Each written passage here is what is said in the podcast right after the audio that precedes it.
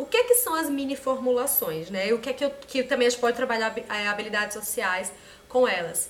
As mini formulações é como se fosse um recorte da, da conceitualização cognitiva que a gente vai estar tá mostrando para a criança ou para o adolescente e também com o adulto, tá? Então, como a gente pegasse um recortezinho da, da, da conceitualização para ficar de mais fácil entendimento e passar isso para o nosso paciente de uma forma lúdica, de uma forma mais simples. Porque imagina só, quando a gente pega uma conceitualização de caso muito grande, muito complexa, a gente às vezes pode sentar, construir a conceitualização com o nosso paciente adulto, é, com os pais, ou já levar pronta e já mostrar o que a gente está entendendo, perguntar se é por aí mesmo. Eu sempre falo, faz sentido para você?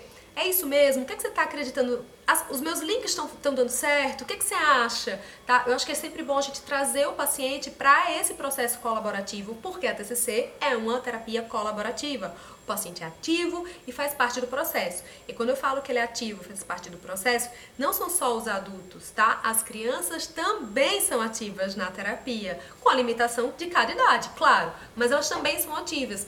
E aí quando a gente fala de mini formulações, é como se fossem pequenos recortes da conceitualização, só que trazidas de uma forma, de uma linguagem infantil, com metáforas, com desenhos, a gente vai trazer. Então não é nada muito complexo, tá? Então, por exemplo, uma mini formulação.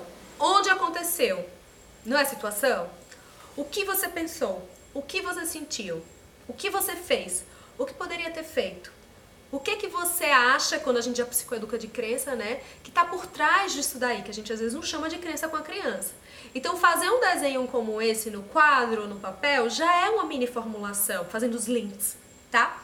porque vai levantar um pouco dessa, desse senso crítico, desse pensamento crítico da criança e de perceber que quando acontece tal coisa, tal pensamento é despertado, tal emoção é, tal emoção é despertada e ele se comporta daquela forma, né? Então é um modelo cognitivo, situação, pensamento, emoção, comportamento. E aí, junto com as, com as crianças, a gente vai investigando como se fosse um detetive o que é que está por trás dessa forma que eu me sinto e que eu penso.